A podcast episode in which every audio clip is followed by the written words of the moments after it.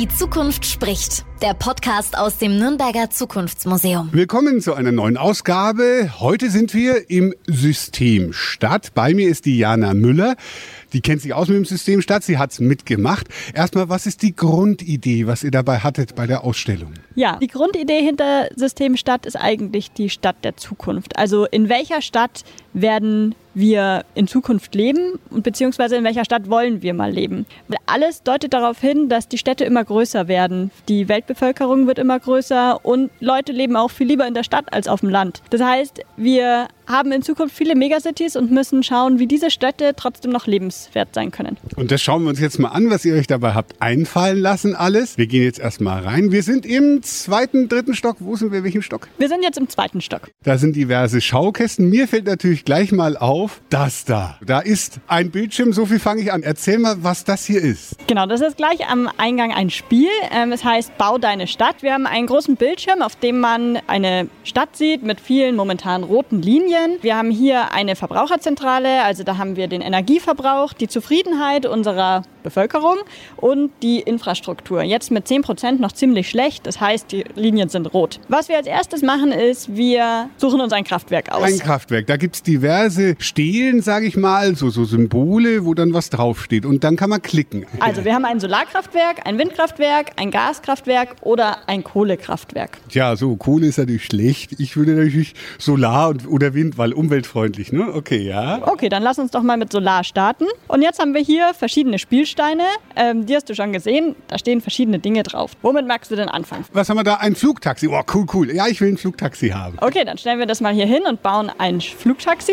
Und du siehst, wir können es drehen und dann können wir auswählen, wie viel Strecken Flugtaxi wir Ach bauen so, wollen. je mehr, äh, ja, okay. Ja, machen wir mal das Maximale. Machen, machen wir acht, was dann passiert. Also wir haben jetzt ein Flugtaxi mit acht Strecken und mit einem Solarkraftwerk. Das habe hab ich mir fast gedacht. Jetzt fehlt der Strom. Das reicht nicht, das Solarkraftwerk. Okay. okay. Genau. Also können wir vielleicht nochmal schauen. Also das heißt, wir brauchen das Gaskraftwerk. Ja, ist nicht so toll für die Umwelt, aber hat mehr Saft. Ne? Jetzt kann ich dann meine acht Strecken bedienen. Genau, dafür können wir acht Strecken bauen. Okay, und das kann man auch mit Theater, halt mit allem, was man so in der Stadt braucht, kann man das dann alles aufbauen. Siehst du jetzt, hier fliegen jetzt schon die verschiedenen Flugtaxis über unsere Stadt und die Infrastruktur ist jetzt bei 17 Prozent. Das heißt, es ist schon ein bisschen mehr orange, weniger rot. Lass uns vielleicht noch einen Bahnhof bauen. Einen Bahnhof braucht man ja auch irgendwie. Und dann kann man wählen, wie der Bahnhof gebaut ist, ob am Rand, in der Mitte oder unterirdisch. Alles braucht ja mehr Energie, mehr Geld, mehr Baumaßnahmen und so weiter, nehme ich an. Dann steht wieder da, was der Bahnhof verbraucht an Strom, die Zufriedenheit und fahren dann schon Züge. Ah, jetzt sind schon die Gleise. Eine U-Bahn, wie in Nürnberg bei uns. Und so baust du mit dem Ziel, deine Bevölkerung oder deine Einwohner in der Stadt möglichst zufrieden zu machen und eine gute Infrastruktur aufzubauen. Und du wirst aber schnell merken, du kannst alles bauen und das heißt aber nicht, dass es die Leute vielleicht zufriedener macht, weil wir haben es gerade gesehen, wenn wir viele Strecken bauen, dann können wir nicht mehr auf erneuerbare Energien halten. Mit dem Spiel wollen wir zeigen, dass es die perfekte Stadt bis jetzt noch gar nicht gibt.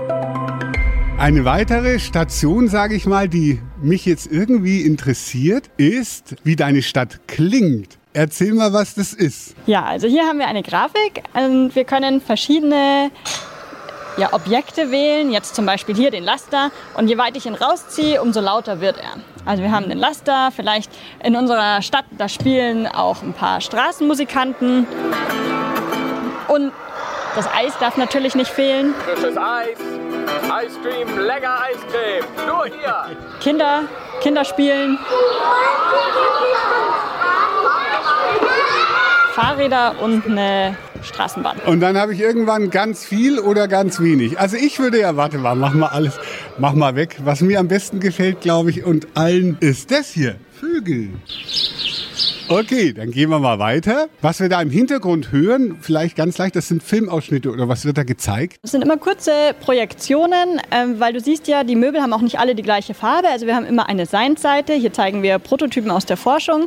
Und es geht über, über eine Mitte, was so irgendwas zwischen Science und dann Fiction ist, was auf dieser Seite ist. Also hier haben wir verschiedene Science-Fiction-Filme passend zu der Thematik hier in der Ausstellung. Mhm, da fliegt zum Beispiel gerade der Millennium Falcon aus Star Wars durch eine Stadt. Was ist denn das? Das sieht aus wie Bienenwaben. Hier stehen wir jetzt vor dem Elytra-Pavillon, einem Pavillon, der von einem KUKA-Roboterarm gebaut wurde. Und das zeigt ganz schön den wachsenden Einfluss von Robotern in der Architektur. Wir laufen weiter. Hier gibt's Beton und hier, das sieht aber lustiger aus. Hier ist Wasser, blubberndes Wasser in einer Säule. Was ist das denn? Ja, jetzt stell dir mal vor, dass das Haus von außen so aussieht. Was du hier siehst, ist nämlich eine Hausfassade, die schon so in Hamburg verbaut ist. Also es schaut aus wie so ein typisches bodentiefes Fenstertür-Ding, was viele Häuser und Wohnungen mittlerweile haben, ne? Ja. Genau, und da drin ist grünes Wasser, also in echt ist da eine Algenlösung drin, die hier mit Nährstoffen versorgt wird. Das heißt, äh, genau, also oder mit Sauerstoff.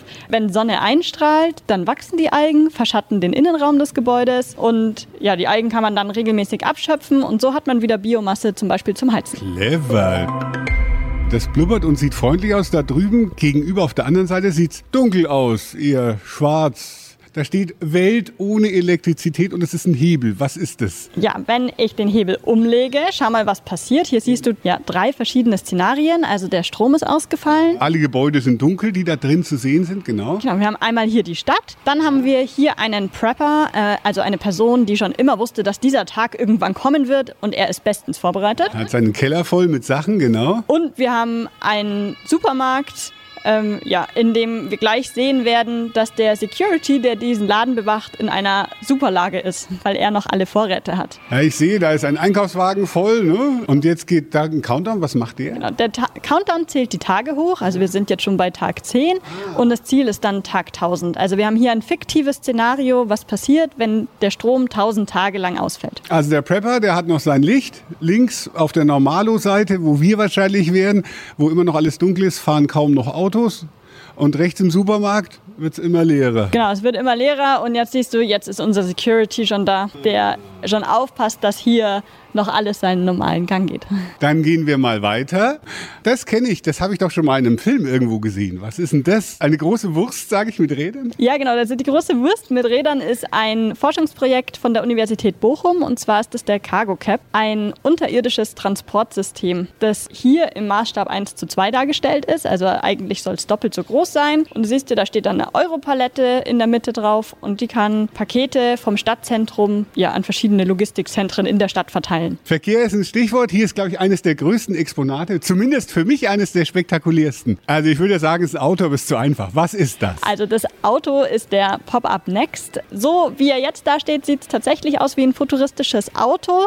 Allerdings siehst du hier oben die Drohne, die auch an diese Kapsel binden kann und dieses Auto in ein Flugtaxi umtransformiert. Hinter dem Pop-Up Next an der Wand sieht man eine Projektion, wo irgendwie sich was bewegt. Und davor, das ist was besonders beliebt ist bei den Kleinen, hast du mal erzählt, so ein, ja, ich nenne es mal ein Schreibtisch. Was ist das, was davor ist? Ja, das ist unser Zukunftsmobil. Hier liegt Papier mit verschiedenen Buntstiften. Hier malen vor allem Kinder ihre Vorstellung, mit welchem Mobil sie in der Zukunft fahren wollen oder fliegen wollen oder hüpfen wollen. Und in der Projektion siehst du dann, dass diese Zeichnungen wieder auftauchen und hier durch die Stadt der Zukunft fliegen, fahren oder eben hüpfen. Das ist natürlich cool für die kleinen Besucher. Da, da ist ja, ah, das kenne ich doch. Das ist doch Elon Musks Hyperloop oder so, oder? Das ist das mit dieser Röhre. Also hier ist unser Hyperloop. Ähm, hinter dir steht der echte Prototyp der TU München. Hier in dem Modell sehen wir ihn nochmal in klein. Ich kann hier auf einen Startknopf drücken und dann fährt der Hyperloop los.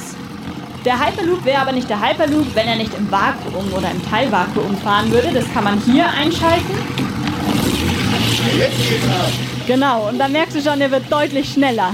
Glaubst du, weil das ja darüber wird viel berichtet, dass wir zwei das noch erleben, dass es so einen Hyperloop mal wirklich gibt? Ah, ich habe erst neulich gelesen, dass schon in vier Jahren der erste Hyperloop von den Niederlanden nach Deutschland fahren soll. Ja, schauen wir mal. Das wäre ja ein Ding, wenn wir das schaffen. Hier gibt es wieder Filme zu sehen. Unter anderem sehe ich Zurück in die Zukunft und dann sehe ich hier auf der anderen Seite, also bei Realität, nicht bei der Fiktion. Ja, Skateboards, zwei Stück. Eins mit, eins ohne. Was ist das? Ja, genau. In der Projektion siehst du, wie Marty McFly auf seinem Hoverboard durch die Stadt schwebt. Das ist das, was du hier unten siehst. Ähm, und wenn du mal schaust, es schwebt tatsächlich. Ah ja, tatsächlich. Es hat keine Räder. Es ist wie das aus dem Film. Und es geht wirklich? Ja, Je nachdem. Also hier stellen wir es mit Magnet aus. Die sind nicht stark genug, um uns zu halten, aber das müssen sie hier in der Vitrine auch gar nicht. Ähm, und hier oben siehst du noch ein elektrisches Skateboard. Da unten sitzt der kleine Motor. Normalerweise hält man noch eine Fernbedienung in der Hand und kann dann durch die Stadt düsen. Hier gehen wir noch an einem spektakulär cool aussehenden Auto mit Solarzellen überall aus Bochum. Das ist der Blue Cruiser, ein Projekt der Universität Bochum. Das haben Studenten zusammen mit ThyssenKrupp entwickelt und gebaut. Und wie du schon gesehen hast, ist das ganze Auto von fünf Quadratmetern Solarzellen bedeckt. Das Auto ist durch Australien gefahren, da hat es auch sehr gut geklappt. Jetzt, wenn Sie durch Deutschland fahren, da muss doch dann wieder der Strom herhalten, weil wir einfach nicht genug Sonne haben. Ja,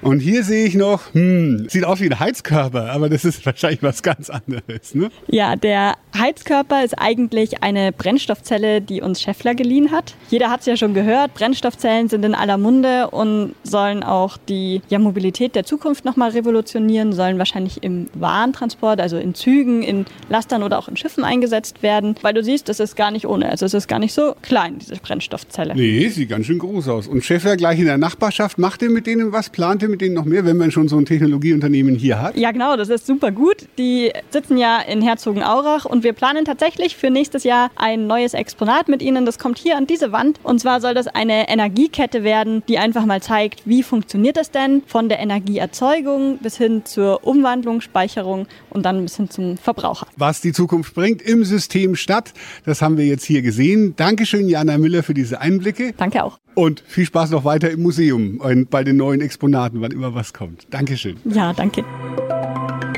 Die Zukunft spricht. Der Podcast aus dem Nürnberger Zukunftsmuseum.